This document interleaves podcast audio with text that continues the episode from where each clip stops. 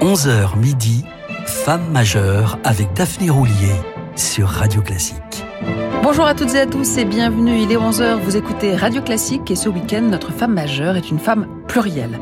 Pianiste d'exception, mais aussi femme de lettres et femme engagée qui danse avec les loups, louve parmi les loups, une artiste sauvage donc, hors des codes, hors des modes, tantôt brune, tantôt blonde, toujours insaisissable, aussi libre que farouchement anticonformiste, et que la journaliste anglaise Jessica Duchen décrit ainsi. Dotée d'un talent presque effrayant, Hélène Grimaud est une femme aux idéaux forts, à l'énergie colossale et à la ténacité exceptionnelle. Elle joue avec ses tripes et accorde assez peu d'intérêt aux conventions, aux règles et aux courbettes. L'écouter porte souvent à se questionner quant aux préjugés que l'on nourrit envers certaines œuvres, car elle aborde les partitions d'une manière unique, même les plus familières, avec toujours un point de vue personnel et inattendu. Que les critiques approuvent ou non, le processus est toujours créatif et le résultat atteint à coup sûr les profondeurs de l'âme. Fermez les guillemets et ouvrons le cycle Hélène Grimaud. Cette native d'Aix-en-Provence, désormais quinquagénaire, est souvent présentée comme la championne de l'expressivité, de la sensibilité et de la passion. Écoutons-la interpréter fin 1991, à 22 ans à peine, quelques-unes des ultimes pièces pour piano seul de l'un de ses compositeurs favoris, Johannes Brahms, les trois premiers intermezzi de son opus 118.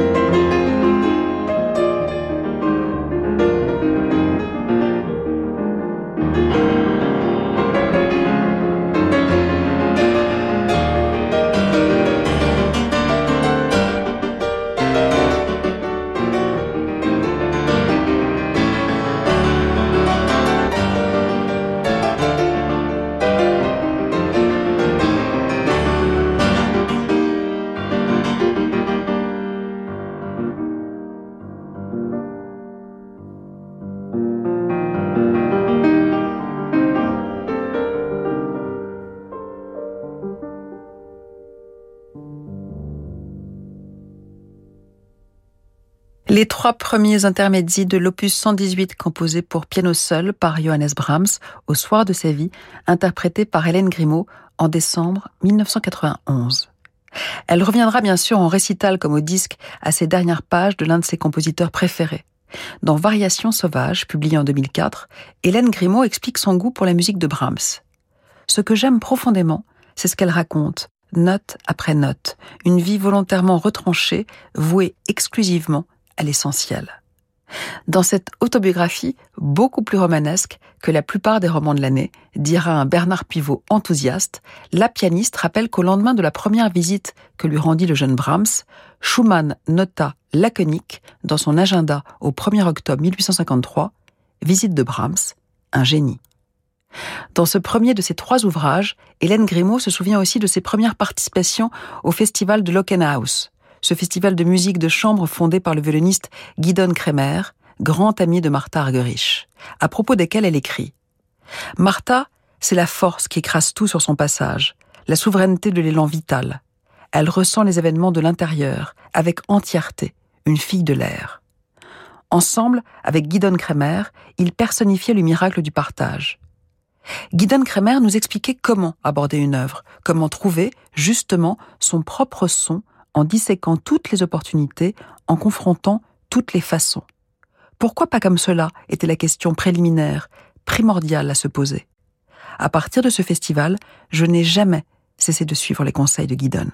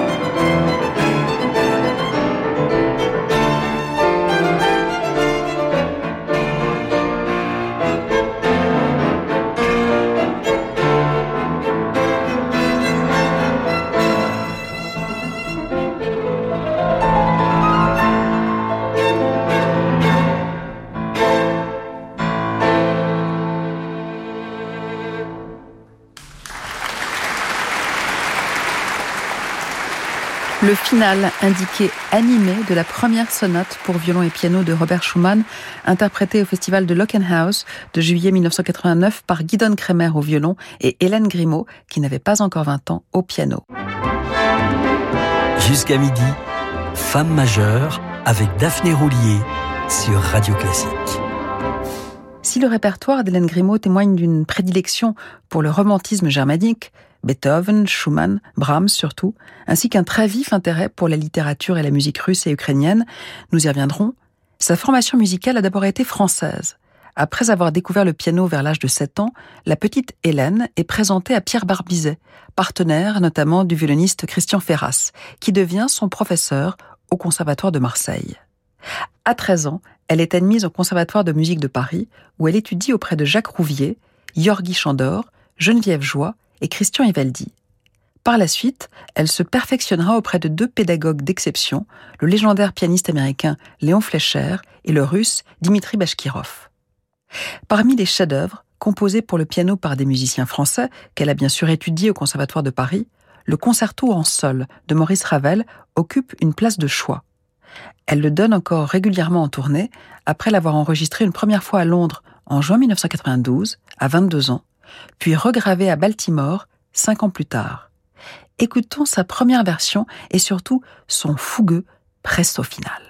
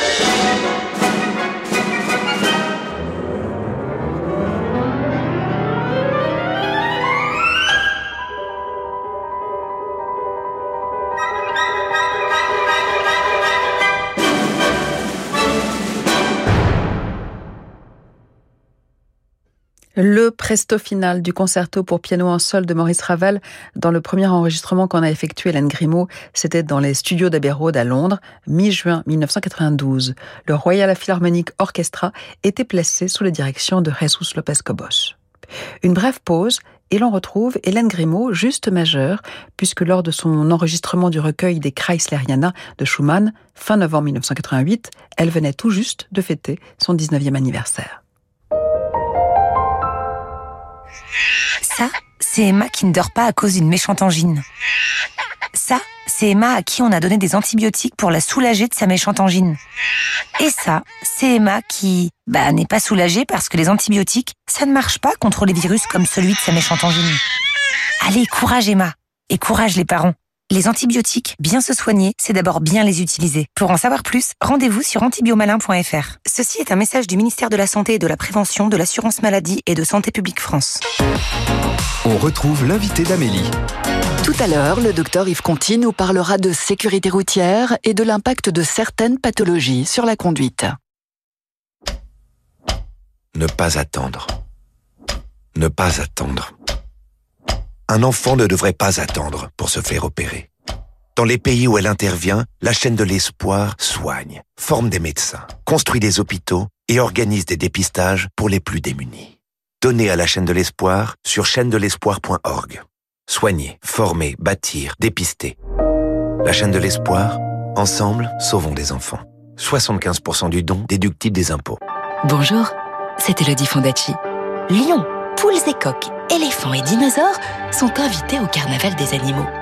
Mais en quoi vont-ils bien pouvoir se déguiser? Le carnaval des animaux. Les poèmes pleins d'humour d'Elodie Fondacci, lus à deux voix avec Michel Villermoz, sur la musique de Camille Saint-Saëns, interprétée par l'Orchestre national de Lyon. Un livre musical publié aux éditions Ozu, à retrouver en librairie et sur radioclassique.fr, en partenariat avec Radio Classique. Parlons moteur hybride et économie. Parlons de Renault Clio e-Tech Full Hybride. Jusqu'à 40% d'économie de carburant et deux mois de loyer offert. Clio existe aussi en version essence, prête à partir des 170 euros par mois. Économie versus version essence en cycle urbain WLTP. Renault Clio Essence Évolution SE 65 hors option. Location longue durée 37 mois, 30 000 km. Premier loyer de 2500 euros, deuxième et troisième loyer offert pour commande de Clio neuve. Réservé aux particuliers du 1er au 31 décembre si accordiaque. Selon stock disponible, voir Renault.fr. Pour les trajets courts, privilégiez la marche ou le vélo. Il y a 4 ans, notre-Dame de Paris brûlait. La mobilisation de dons l'a sauvée. Malheureusement, ce drame n'est pas isolé. Partout en France, 50 000 édifices religieux se dégradent dans l'indifférence et 5 000 sont menacés. Agissez aujourd'hui pour sauver le patrimoine religieux de nos villages. Chaque don compte et est exceptionnellement déductible de votre impôt à hauteur de 75%. Rendez-vous sur fondation-patrimoine.org ou faites un don de 10 euros par SMS en envoyant Sauver au 92 892. Première banque privée en France en termes d'actifs confiés par ses clients, BNP Paribas Banque Privée est depuis 150 ans au service du patrimoine des entrepreneurs, des dirigeants et des familles. Et avec BNP Paribas Banque Privée, retrouvez tous les dimanches le récap dans C'est dans votre intérêt à 8h sur Radio Classique.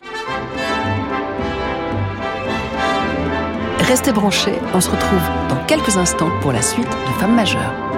Pendant les fêtes de fin d'année, on ne sait jamais si la grippe va s'inviter. Et si le Covid-19 aussi va s'inviter. Mais ce qui est certain, c'est que la grippe et le Covid-19 sont toujours là. Et qu'il faut se protéger contre les deux. 65 ans et plus, femmes enceintes, personnes atteintes de maladies chroniques, ne choisissez pas. Faites-vous vacciner contre la grippe et contre le Covid-19. Parlez-en à un professionnel de santé. L'assurance maladie Jusqu'à midi, Femme majeure avec Daphné Roulier sur Radio Classique.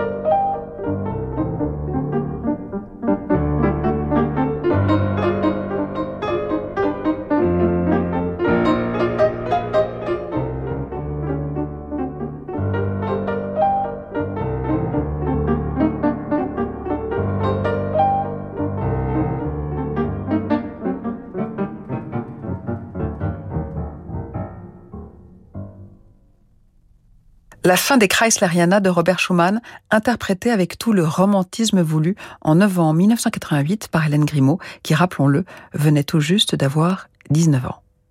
En 1986, soit deux ans plus tôt, Hélène Grimaud était en troisième cycle du Conservatoire de Paris.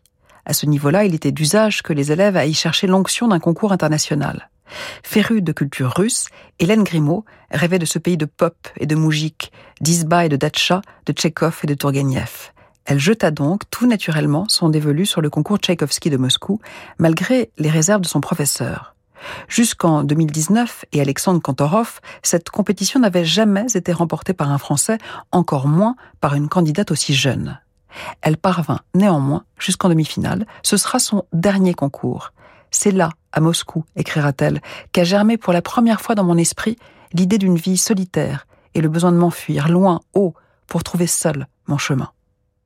En cette même année 1986, elle recevait en France un grand prix du disque pour son premier enregistrement, réalisé l'année précédente, consacré à diverses pièces de Rachmaninoff, dont la musique, écrira-t-elle, la fascine par sa noblesse de cœur et le raffinement de l'expression.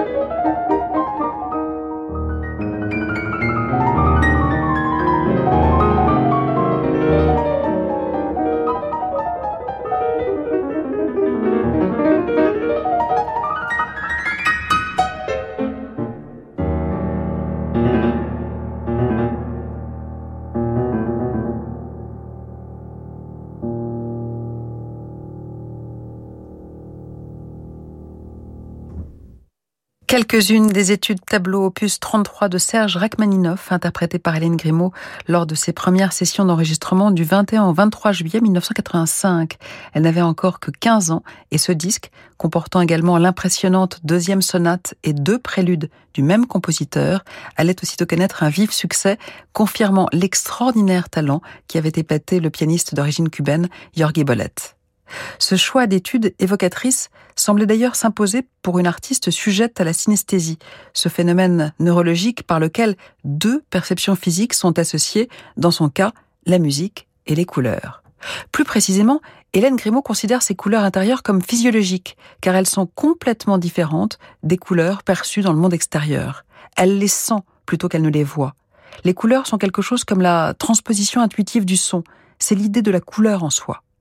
Elle les voit surtout lorsqu'elle pense à de la musique ou qu'elle pense en musique, par exemple en travaillant une partition sans se mettre au piano.